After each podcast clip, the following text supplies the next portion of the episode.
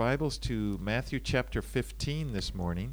はい、それでは、えー今朝はマタイの福音書の15章をお開きください。And let's begin by reading verses 1 and 2. マタイの福音書15章の1節2節をお読みします。その頃、パリサイ人たちや立法学者たちがエルサレムからイエスのところに来て言った。なぜあなたの弟子たちは長老たちの言い伝えを破るのですか？パンを食べるとき手を洗っていません。You know, traditions have a place in our lives. この言い伝えとか慣習といったもの、これは私たちの生活の中にあると思います。でそれはあの良いものでも良いものにもなります.私も小さい時ですね、あの家族の中で、えーこういった慣習というものがいくつかありました。一つは、その一つは、えーいつもクリスマスのクリスマスイブの日にですね、あの牡蠣のシチューを食べていました。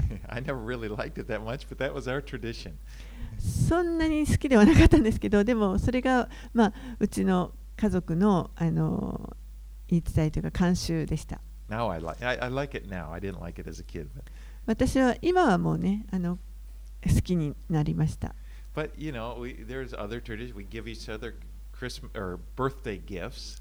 例えば他にもあの誕生日の時にお互いにプレゼ My ントを送り合 sisters った and り I と do かで that すね。still. 私とあの姉は今もそれを続けています。But we get comfortable with our traditions. でも、まあ、そうやってあの慣習といったものには私たちはだんだんこう慣れてあの普通に行うようになりますが.それがあのそのいつものように行われないとちょっと落ち着かなくなります。I remember when I first came to Japan and on Christmas, you know, Christmas is the is the biggest holiday in America. But I came here and it was like a regular day.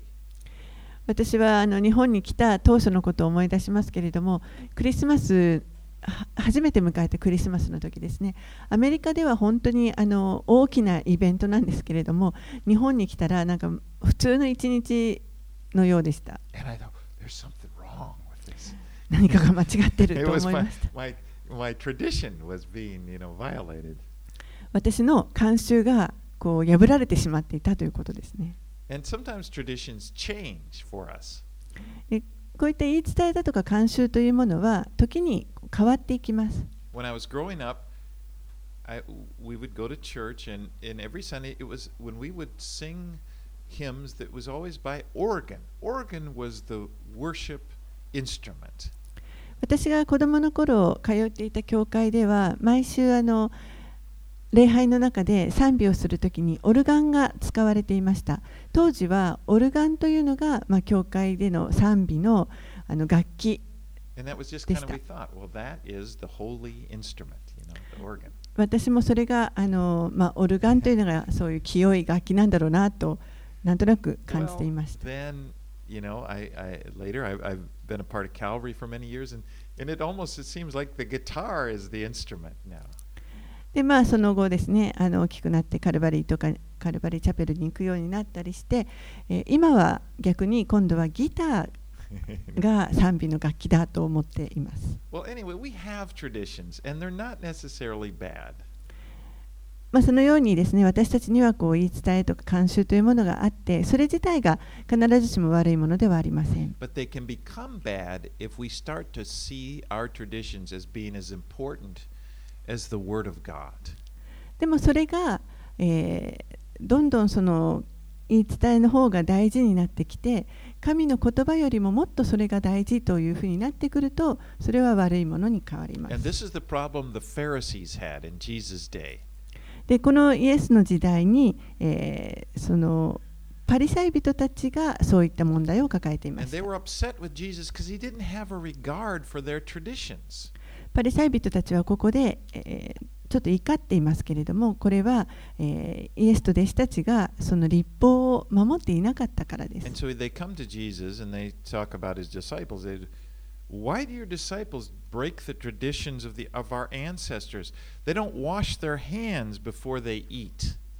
そして彼らはイエスのところにやってきて、なぜあなたの弟子たちは長老たちの言い伝えを破るのですか？パンを食べると手を洗っていません。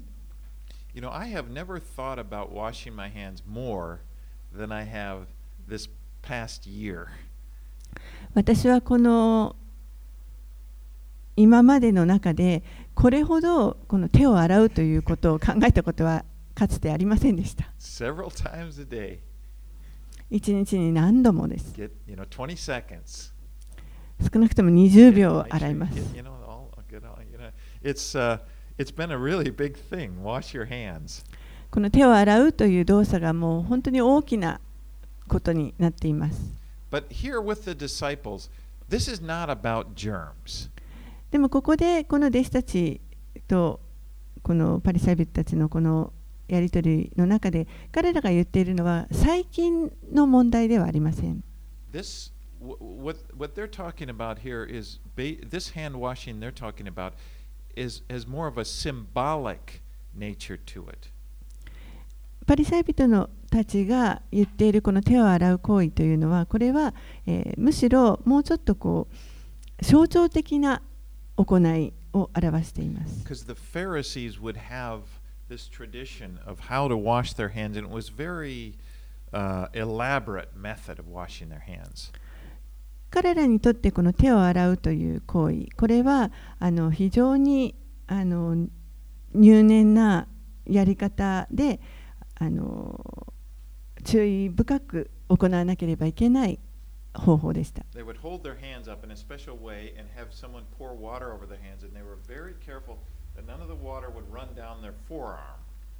手のひらを上にしてですね特別なあの形で、え、そして誰かに水をかけてもらって手をきあの清めるわけですけれどもその水がこう滴って肘の方まで流れてこないように気をつけなければいけません。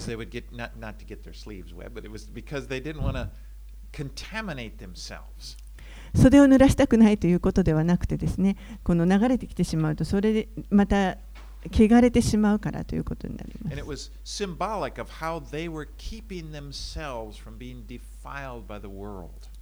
そしてそのこの手を洗うという行為が何を表すかというとこの世から汚れを自分が汚れないように守るということを象徴している行為 It ま was す almost like a big declaration of, look at how pure I am, you know, and it's like, いかに私はこう清いものなのものであるかということを、まあ、あのいかにも表現しているようなものです。Now, this group of Pharisees, or that, that in, in this story, the scribes and Pharisees, they had come all the way from Jerusalem up to Galilee to check on Jesus, to actually to test him and to see whether or not he was conforming to the law. ここに出てきたこのパリサイ人とか立法学者たちというのは、えー彼らはわざわざエルサレムからこのガリラヤ地方にやってきて、えーイエスが果たしてこの立法を守るかどうかということを確認するためにチェックするために来ました。And when it says traditions of the elders, this is not the law of Moses. That this was this the traditions of the elders were was a, an elaborate system that they had come up with, and it went far beyond the law of Moses. そしてここで言っている長老たちの言い伝えというのはこれは、えーモーセの立法ではありません、えー彼らはモーセの立法をはるかにあの超えるこうもっと念入りなルールというあの決まり事というものをたくさん作りました All right, let's read verses 3 through 6. 3節から6節をお読みします。そこでイエスは彼らに答えられた。なぜあなた方も自分たちの言い伝えのために神の戒めを破るのですか？神は父と母を敬え、また父や母を罵る者は必ず殺されなければならないと言われました。それなのにあなた方は言っています。誰でも父または母に向かって私からあなたに差し上げるはずのものは神への捧げ物になりますという人はそのものを持って父を敬ってはならないとならないとこうしてあなた方は自分たちの言い伝えのために神の言葉を無にしてしまいました Now, Jesus didn't deny that his disciples had violated the traditions of the elders. But, he, but here he then responds by accusing the, these leaders of violating, violating God, what God had actually commanded them to do. ここで、えーまずイエスはご自分の弟子たちが確かに長老たちの言い伝えを破ったということは否定はされていません。でも、えー逆にこのパリサイ人たちに対して彼らこそ神が与えられた命令を破っているということを責めておられます。Because the fifth of the Ten Commandments is, is to honor your father and mother. 10回のうちの5つ目の、えー戒めというものが父と母を敬え敬いなさいというものです。And, and one of the ways in which they were to do this was by taking care of their parents when they got old.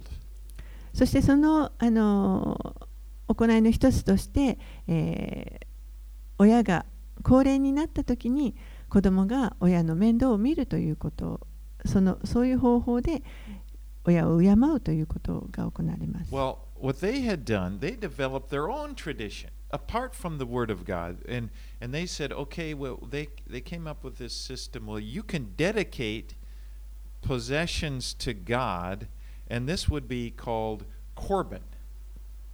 でもそれを彼らはあの神がそのように言われたのに、えー別のさまざまな、えールールを作って、えーこれをこの言い伝えをさらにあの増やしてしまいましたそして自分たちが持っているこの財産というものを神に捧げたらこれはコルバンと呼ぶことができる Now, Mark talks more about it in his gospel. I want to read Mark 7 11 through 13. マルコの福音書を見ますとこのことをもう少し詳しく書いていますけれどもマルコの福音書7章の11節から13節です He says, But you say, if a man tells his father or mother, Whatever you would have gained from me is Corban, that is given to God, then you no longer permit him to do anything for his father or mother, thus making void the word of God by your tradition that you have handed down. マルコの福音書の7章の11節から13節 それなのにあなた方はもし人が父または母に向かって私からあなたに差し上げるはずのものはコルバンすなわち捧げ物です。と言うならと言ってその人が父または母のために何もしないようにさせています。このようにしてあなた方は自分たちに伝えられた言い伝えによって神の言葉を無にしています。そしてこれと同じようなことをたくさん行っているのです。So here Jesus is showing your traditions actually dishonor God, they go against the word of God. ですからここでイエスは彼らに対してあなた方の言い伝えというのはこれは神の命令に逆らうものになっていると責めておられます。Let's read verses 7 through 9. 7節から9節をお読みします。偽善者たちよ、イザヤはあなた方について見事に予言しています。この民は口先で私を敬うが、その心は私から遠く離れている。彼らが私を礼拝しても虚しい。人間の命令を教えとして教えるのだから。So here Jesus quotes Isaiah 29:13 as he accuses them of being hypocrites. イエスはここでイザヤ書の29章13節を引用して彼らのことを偽善者であると責めておられます You。know, 神は本当に私たちの心をご覧になられます。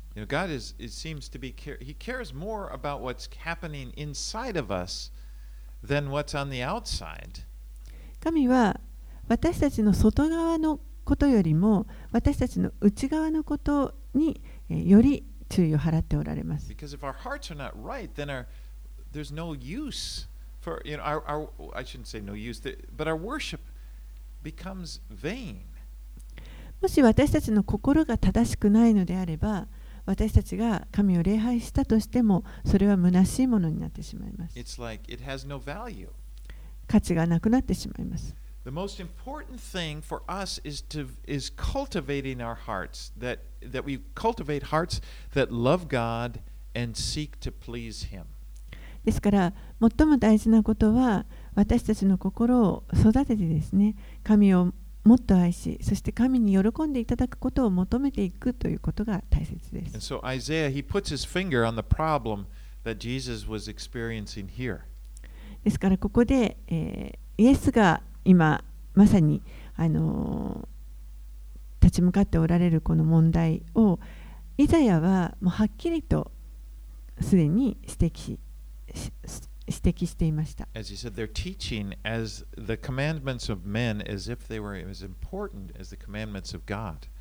彼らは人の教えをまるで神の命令と同じぐらい重要なものかのように、教えると言っています。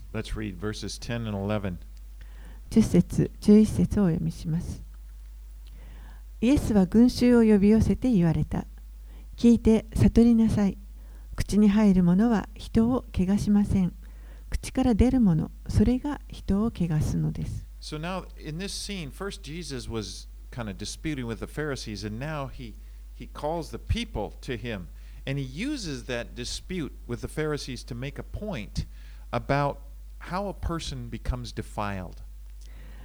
今までイエスはこの立法学者やパリサイ人たちと話していましたけれども今度は群衆にをあの呼び寄せてそして群衆に対して自分がこのパリサイ人と語っていたこの議論ですねこれを使って人が人はどうやったら汚れる汚れてしまうのかということを教えておられま And the す。Pharisees, they emphasize this idea of, of being careful not to be defiled from what was outside of them. パリサイ人たちは、えーこの外側にあるものから、え、自分たちが汚れないように本当に注意深くしなければいけないという考えを持っていました。でそれを表すあの良い例がこの手を洗うという行為です。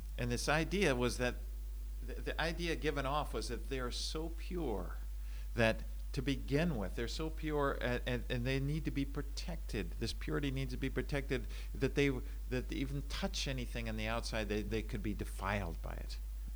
でその考え方の、あの根底にあるのは彼らはあの清いものであるともともと清いものであってそしてあらゆるこの外側にあるこの世にあるあの汚れているものに触れて自分が汚れてしまわないように身を守らなければいけないというのが彼らの考え方です。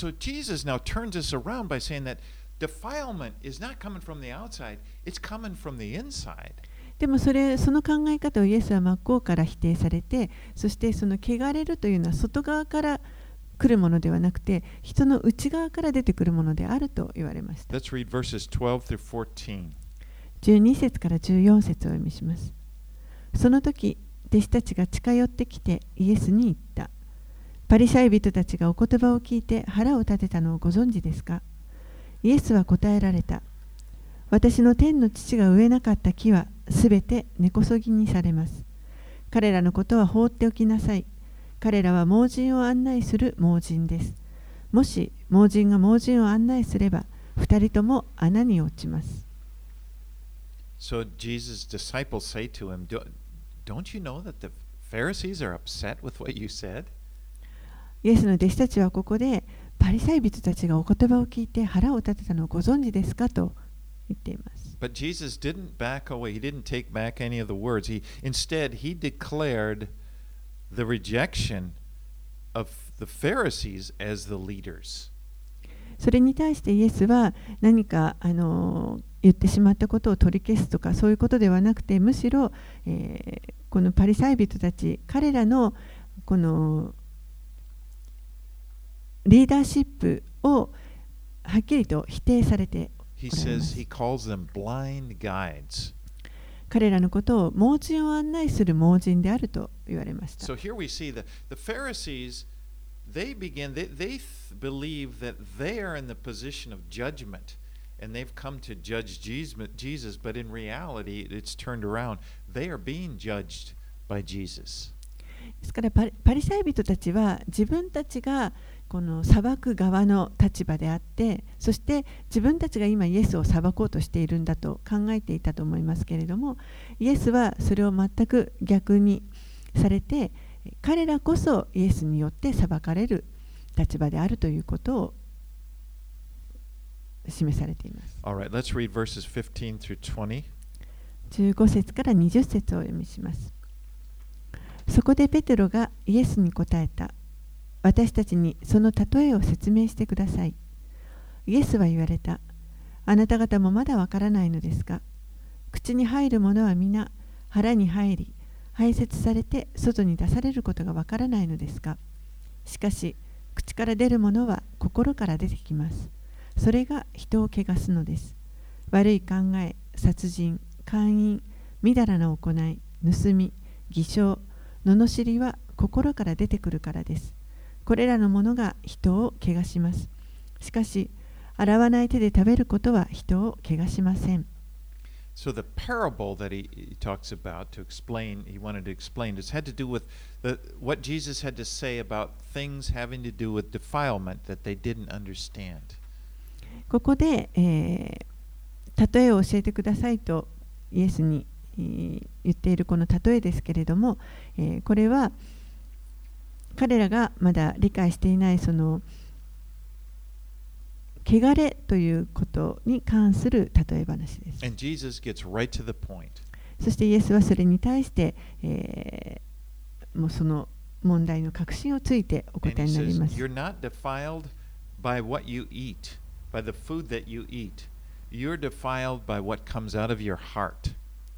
あなた方が汚れるのは食べたものによってではない。口から入る食べ物によって汚れるのではない。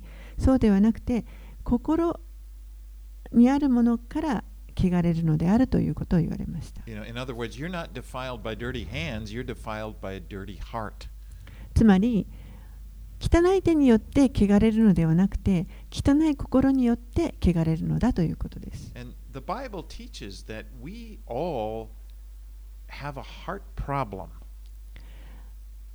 私たちはみんなこの心に問題を抱えていると聖書は教えます。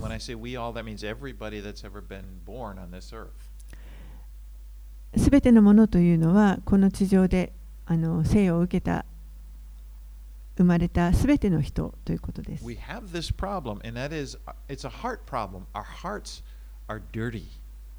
これは、えー心の問題です。私たちの心というのは実は、えー汚れています。And we need God to do a work inside of our hearts.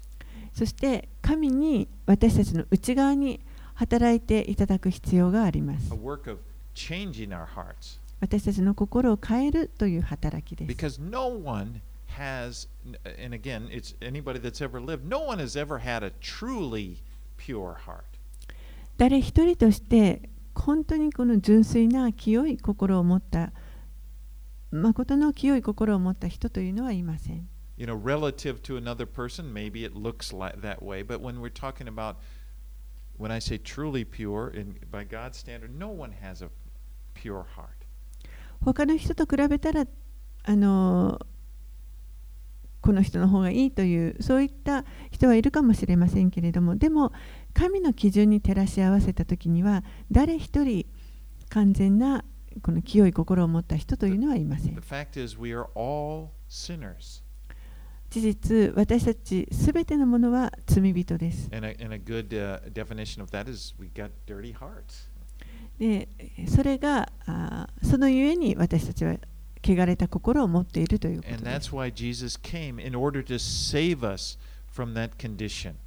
だからこそイエスが来てくださって、そのような状況から私たちを救い出してくださいました。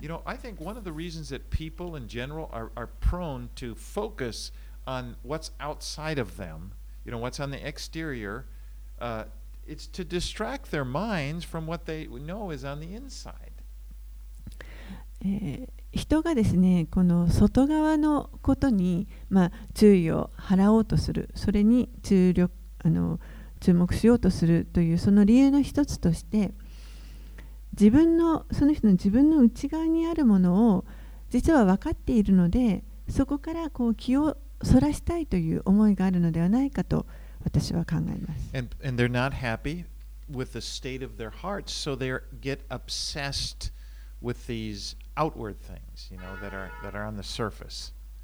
自分たちの心にあるもの、心の状態というものに、満足をしていないので、外側のこと、だからこそ外側のことに、一生懸命になろうとしている。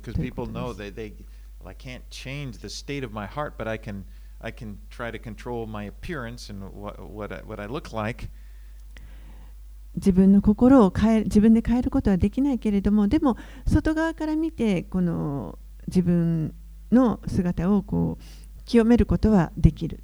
Comes,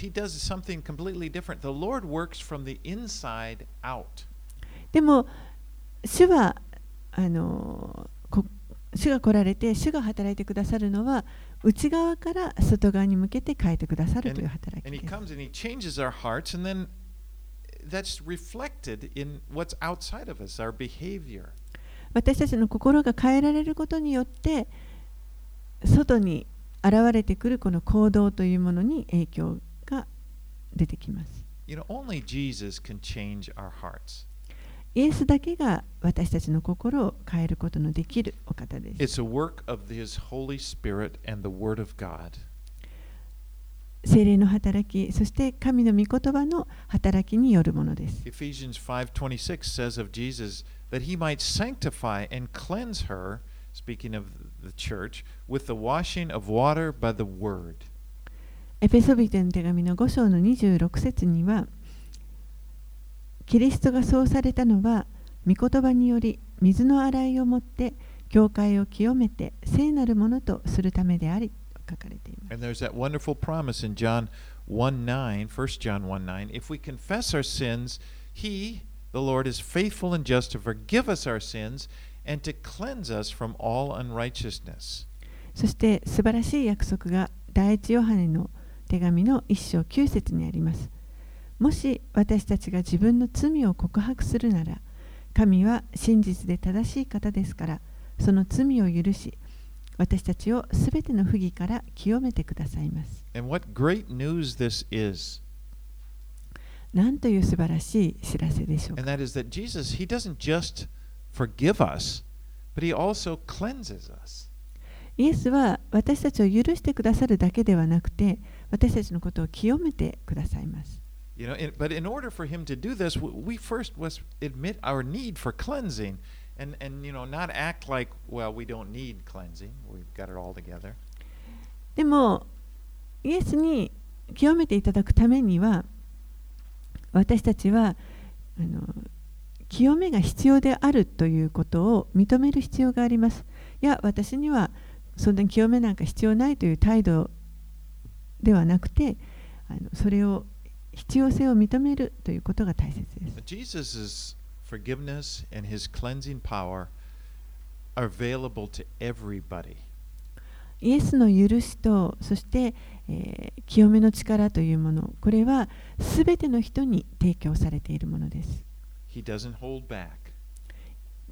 決してあの誰かからそれをあの差し控えるということはありません。But what he wants from us, what he want, what he, what every, what he, everyone needs to do is to humble themselves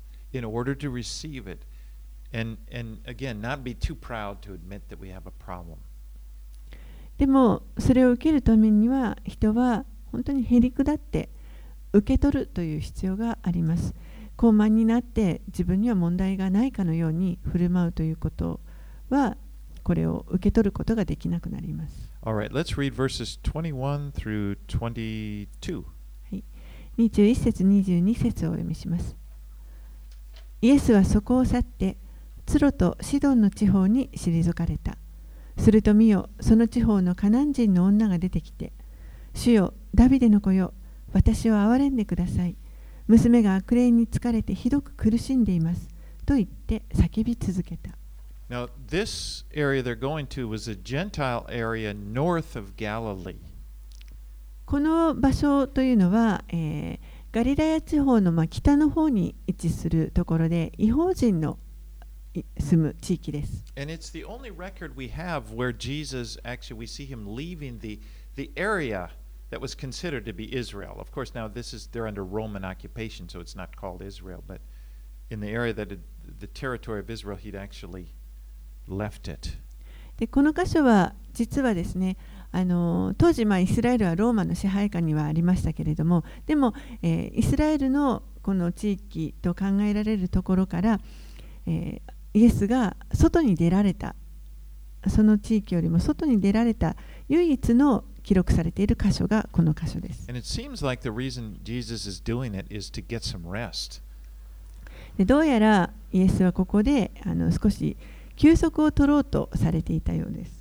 But the woman from the region came and was crying out to him to help her daughter who was demon possessed.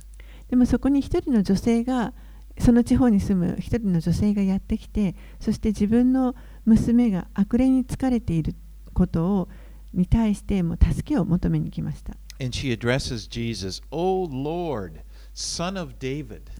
そしてこの女性がイエスに対して言ったのは「主よダビデの子よ」と叫びました this was a title of the Messiah.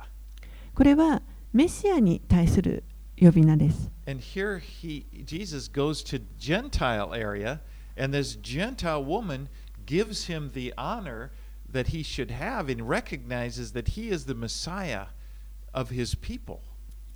ここでイエスは今この違法人の地域にいるわけですけれども入っていったわけですけれどもそこで違法人の女性が、えーこのイエスにのことを認めて そしてこの方こそ彼の民のメシアであるということを認めあの敬意を払っています。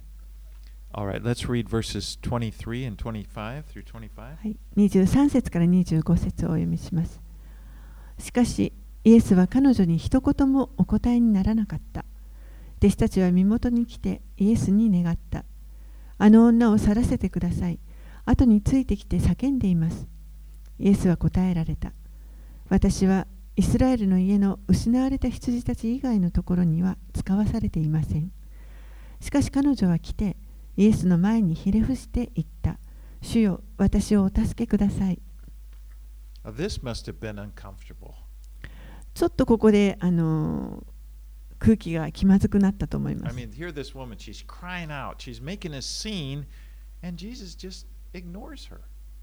ここで女性は一生懸命こう叫び続けて何とか気づいてもらいたいとしているわけですけれどもイエスは彼女のことをもう全く無視されています。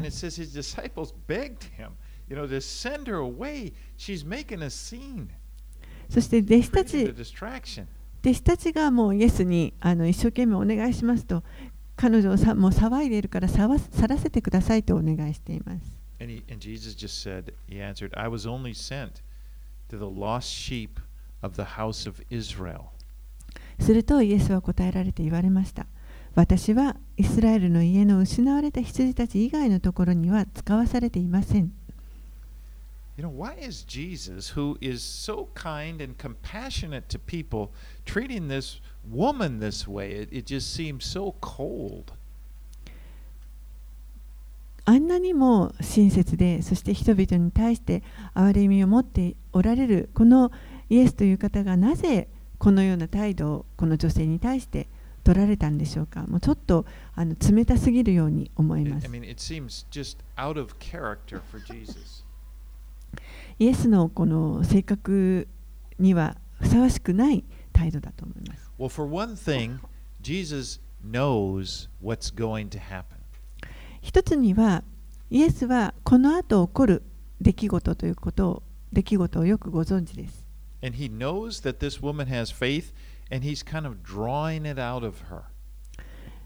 イエスはこの女性が彼に対して信仰を持っていることをご存知でした。そしてその信仰を彼女から引き出そうとしていました。And he also knows, he's also drawing attention to the fact that his ministry was first of all to the Jews, and that and he was giving them a chance to respond to his message.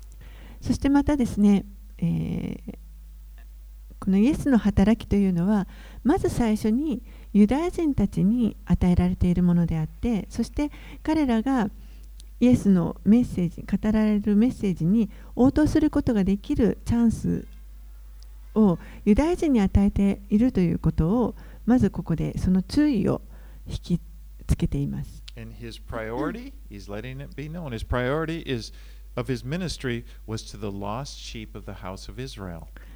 そしてこのイエスの働きの優先順位というのはまずイスラエルの家の失われた羊が最初であるということを示しておられます。Well, this woman is tenacious. I mean, she won't take no for an answer.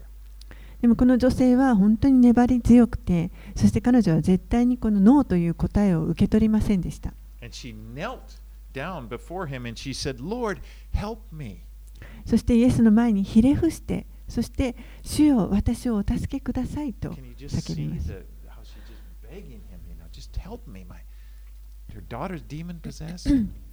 もう自分の娘が悪霊に取りつかれていて、本当にここでイエスにすがって、もう主を助けてくださいと言っているこの女性の姿、想像できるでしょうか。26 節、するとイエスは答えられた。子供たちのパンを取り上げて子犬に投げてやるのは良くないことです The term dogs that Jesus used here was the term that Jews used when talking about Gentiles. ここでイエスが使われたこの子犬という言葉ですけれどもこれは実はユダヤ人たちが違法人のことを指して使うときにあ言うときに使っていた言葉です.ちょっとこう軽蔑的な言い言い回しです And he was confronting her with the kind of language that she would expect as a she as a gentle would Gentile would expect to hear this from a Jew. ここでイエスがあのこの女性に突きつけた言葉というのをこれは、えーおそらく彼女はユダヤあ違法人ですからユダヤ人から受け受けるだろうとあの思うそういった言葉をここでイエスは彼女に突きつけてい Now ます。we don't know what you know what the, the, the look on Jesus' face or we don't know the kind of the mood in which he said it.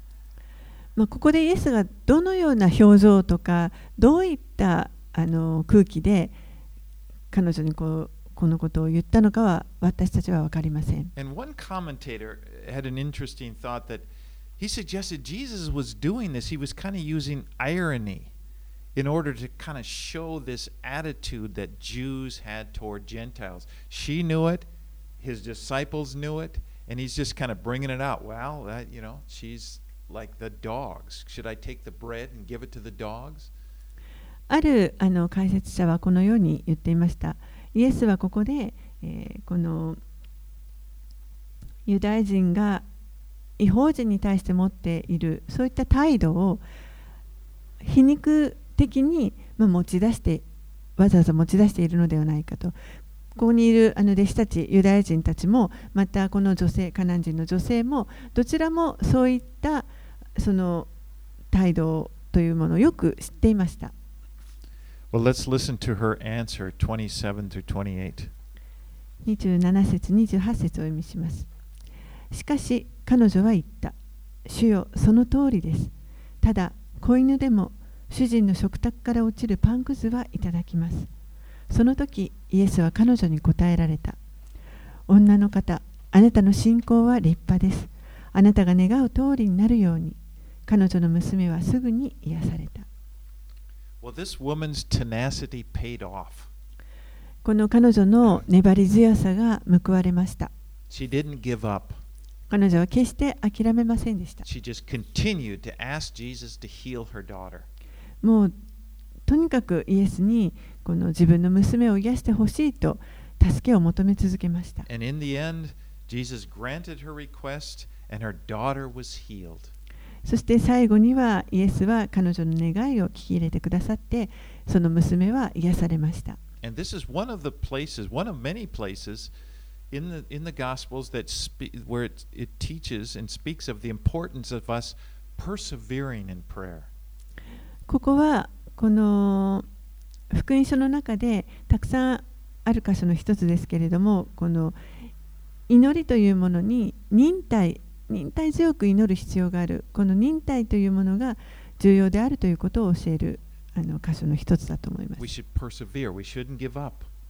私たちは忍耐を持って決して諦めずに祈る必要があります well, Jesus said to this woman, He said, O woman, great is your faith. Be it done to you as you desire. イエスはその時彼女に答えられました女の方あなたの信仰は立派ですあなたが願う通りになるように So At the beginning of this story, James, Jesus seemed to be completely dissing this woman. But here in the end, he gives this Gentile woman the highest praise that he ever gave to anyone, and that is, Great is your faith. 最初このイエスはこの女性に対してもう完全に何か侮辱しているような態度をとっていたかのように見えました。でも最終的にイエスはこの違法人の女性に対してあなたの信仰は立派ですともう他の誰にも言ったことのないようなあの高い評価を彼女に与えておられます。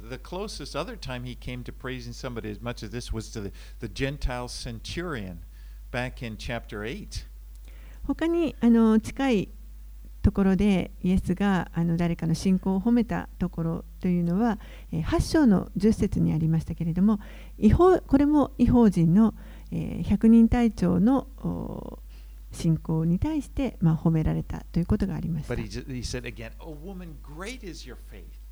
でもここで女の方あなたの信仰は立派ですと言われました。You know, イエスは決してそんなことをあのご自分の弟子たちには語ったことはありませんでした。常に弟子たちには、なんと信仰の薄い者たちをと言っていました。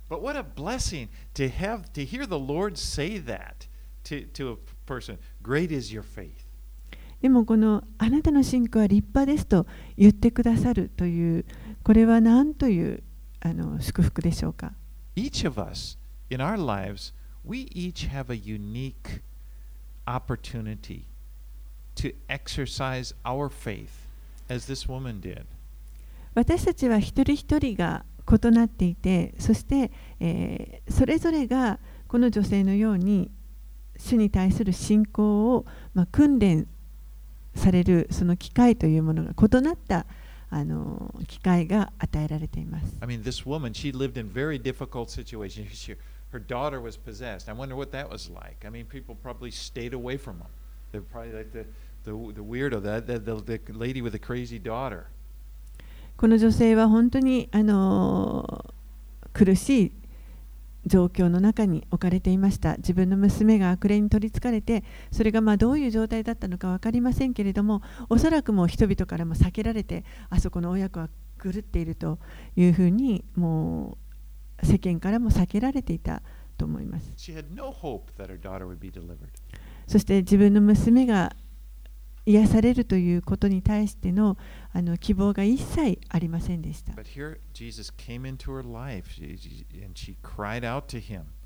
でもそこにその彼女の人生の中にイエスが来られて、そして彼女はこの,この方に叫び求めました。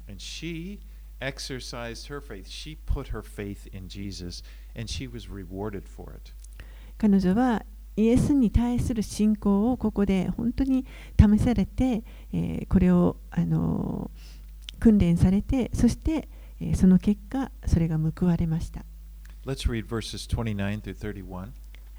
29節から31節をお読みします。それからイエスはそこを去ってガリラガリラヤ湖のほとりに行かれた。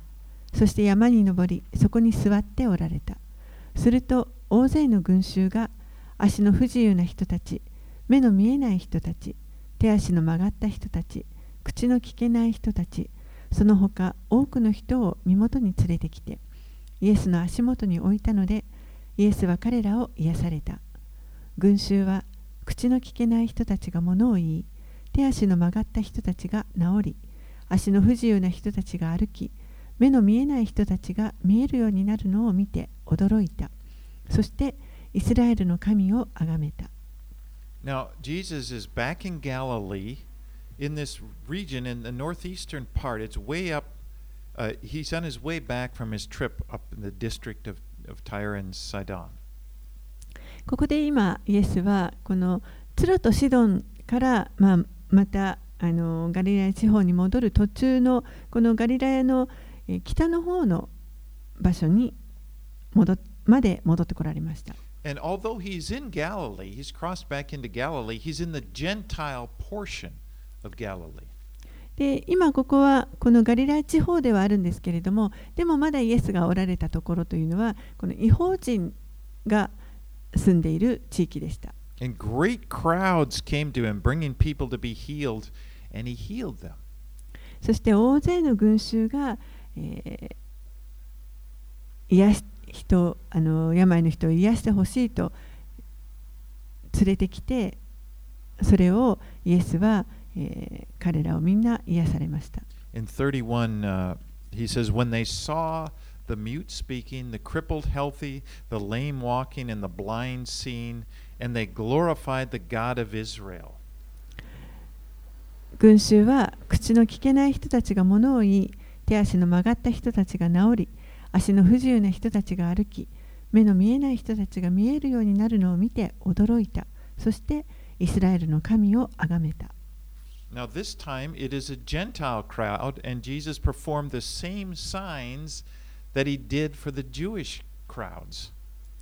えーこの時には、まあ、ここにいた群衆というのは違法人の群衆でしたけれどもイエスは、えーその前にユダヤ人の群衆たちに行っておられたのと同じような印をここで行われました。And, the, and these people, the, these Gentile people, end up giving praise to the God of Israel. そして、えー結果的にここの人々は、えーイスラエルの神を褒めたたえました。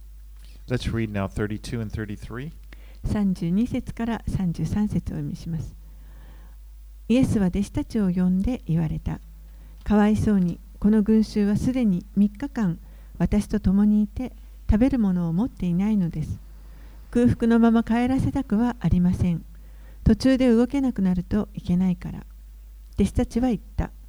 この人里人里離れたところでこんなに大勢の人に十分食べさせるほどたくさんのパンをどこで手に入れることができるでしょう This sounds so much, so familiar to when he fed the 5,000 back in chapter 14. この話はあの14章のところで出てきたあの5000人の男の人たちに、食事を与えたあの話とよく非常によく似ています。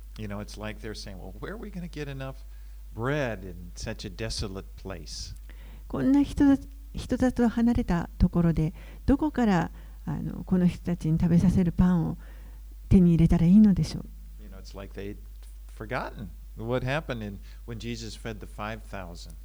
まるでもう彼らはイエスがこの5000人の人たちを養われたことをもうすっかり忘れてしまったかのようです。All right, let's read verses 34 through 39.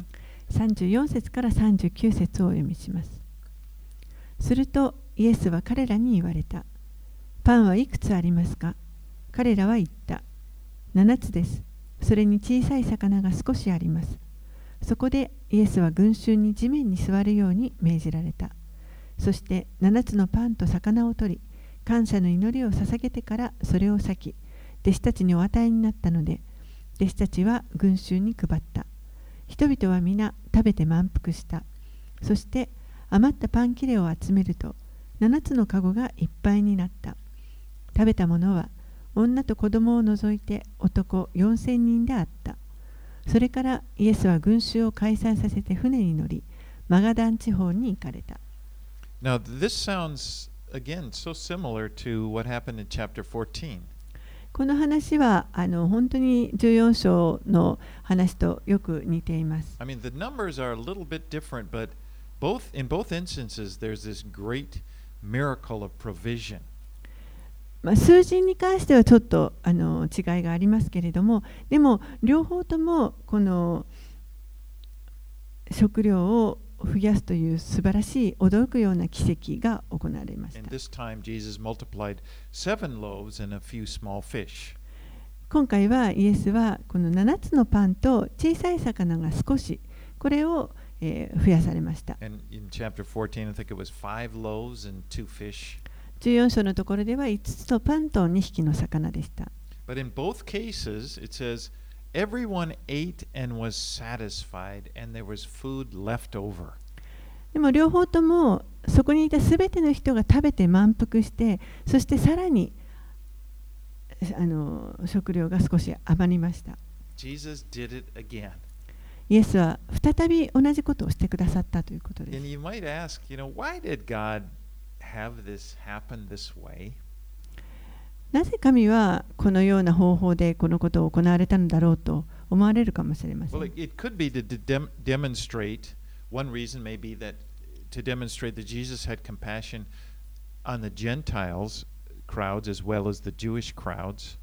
一つにはイエスは、このユダヤ人たちに対するのと同じように違法人に対しても憐れみの心を持っていてくださるということを示していると考えられます。But also, by repeating this miracle, we learn that Jesus' blessing does not run out.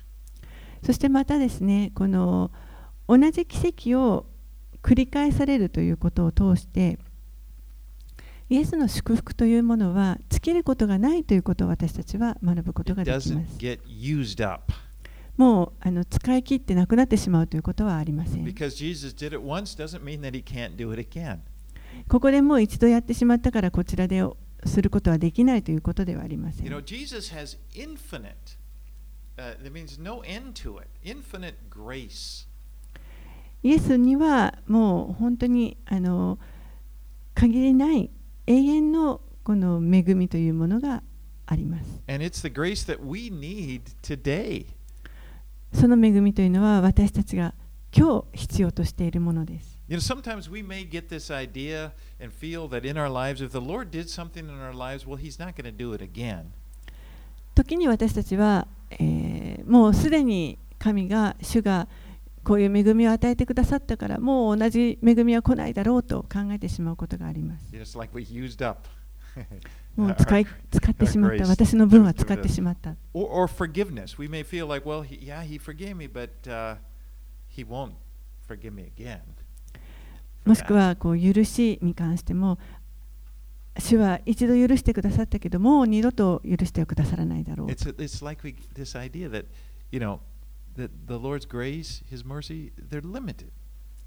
まるで何かこの主の恵みとか憐れみというものにはあの限界がある制限があると考えてしまう。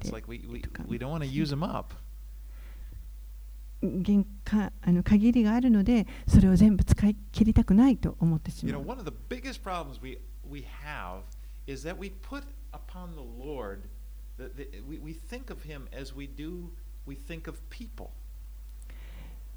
あの私たちが犯してしまう間違いの一つというのは主をですねまるで私たちが他の人たちのことを考えるのと同じようにあの人とし同じような方であると考えてしまうこと。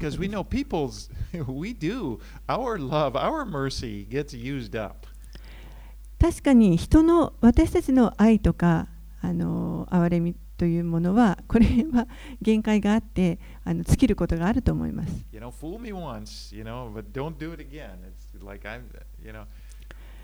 今回は許すけども二度とやるなと。でも主は私たちのようなものではありませ in ん this sense. The Lord is infinite. He has an infinite supply of grace and love. 主にはこの尽きることのない恵みと憐れみがあります I think of uh, Lamentations 3:23 and it talks about the mercies of God and it says the mercies of God are new every morning and it says great is your faithfulness. 愛歌の、えー箇所を思い出します3章の23節で神の憐れみについてこのように書かれています主の憐れみはそれは朝ごとに新しいあなたの真実は偉大です.朝ごとに新しいとあります You know, some of us, m- m- most of uh, us here, we, we've been Christians for a long time, and this is something we have to hear もう長いことクリスチャン生活を送っている方々、私たちはこれを今日聞く必要があると思います。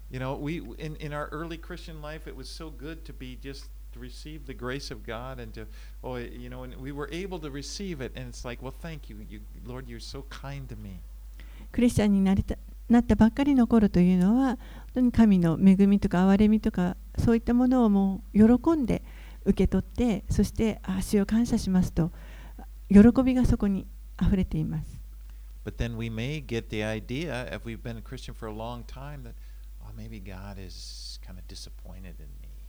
でもそれが長いことクリスチャンをやっているとクリスチャン生活を送っているとああもしかしたらもう主は私のことなんかがっかりされているかもしれない。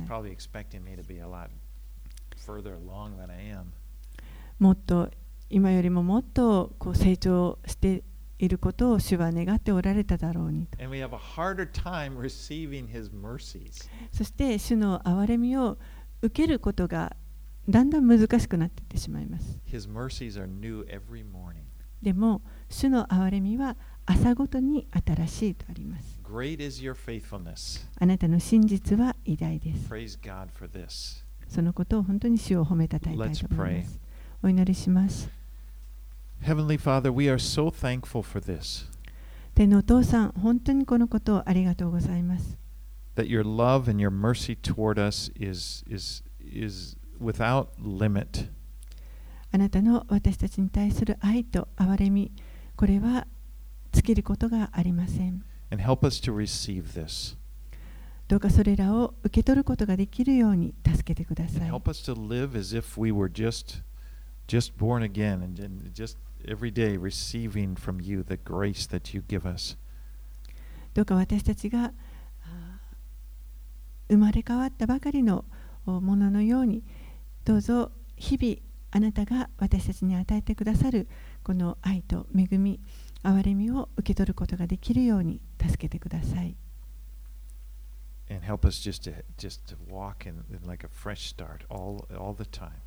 そしていつも新しいスタートを切ることができるようにお導きください。And Lord, we want to be people, we want to exercise the faith for our lives, for our situations. 主よ私たちは置かれている自分の人生の中で与えられているこの機会を通して自分の信仰を訓練していきたいと願っています。So I pray that Holy Spirit, you would just come in to just wash away our our, our hearts. ですからどうか聖霊様私たちの心を洗い清めてください。 W- w- wash away the disappointments and whatever baggage gets gets gets attached to us as we walk through this life. Whatever disappointments with uh, with you or whatever, we just pray that you would just blow through like a fresh wind and, and, and, and blow them all away. 何かあなたに対して失望したりまたさまざまな あなたの目から見て妨げとなるものそういったものをどうぞお洗い流してくださって私たちがああなたにあなたを見上げて新しく日々あなたから受け取ることができるように助けてください。As we leave the past behind us か後ろのものをすべてあ過去のものをすべて後ろに置くことができますよ。そして今日、あなたを信頼し、あなたと共に今日歩むことができますように。神のあなたの真実は偉大です。イエス様の名前によってお祈りいたします。